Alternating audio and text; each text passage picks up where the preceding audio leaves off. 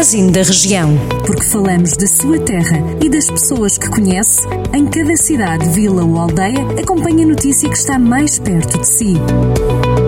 Magazine da Região. Edição de Rafael Santos. No magazine da região de hoje, começamos por Mortágua, onde Tiago Antunes, ciclista da Tafer Mezindô Mortágua, foi segundo classificado na clássica Aldeias do Xisto. O atleta da equipa do Distrito de Viseu foi apenas batido por Johnny Brandão, ciclista da W52 Futebol Clube do Porto, que cortou a meta em primeiro lugar. Tiago Antunes gastou mais 4 segundos que o atleta do clube portista, que finalizou a prova em 3 horas, 43 minutos e 8 segundos. A clássica Aldeias do Xisto era pontuável para a Taça de Portugal de Ciclismo de Estrada e tinha um percurso de 142,1 km ligavam bem feita a Feijão.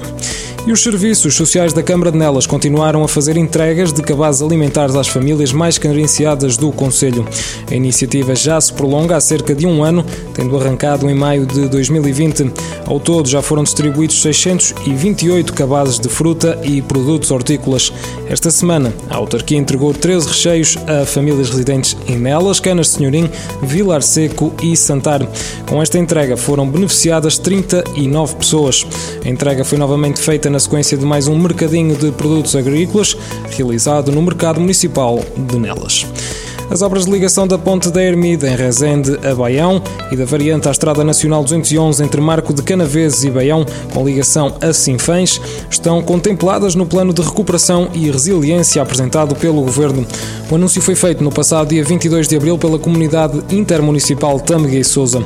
Em comunicado, acima refere que as prioridades apresentadas para esta região garantem investimentos na rede rodoviária que devem ser executados até 2026. Por fim, o município do Sátão assinalou no passado domingo o Dia Europeu da Cultura Megalítica com atividades, eventos e visitas aos monumentos mais conhecidos do megalitismo localizados no Conselho.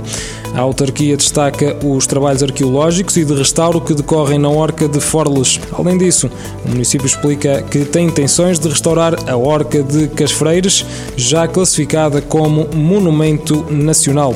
O Conselho integra a Rota do Megalitismo, Viseu Dom Lafões e Severo do Voga. Pode sempre ler estas e outras notícias, sempre, onde e quando quiser, em jornaldocentro.pt. Jornal do Centro, a rádio que liga a região.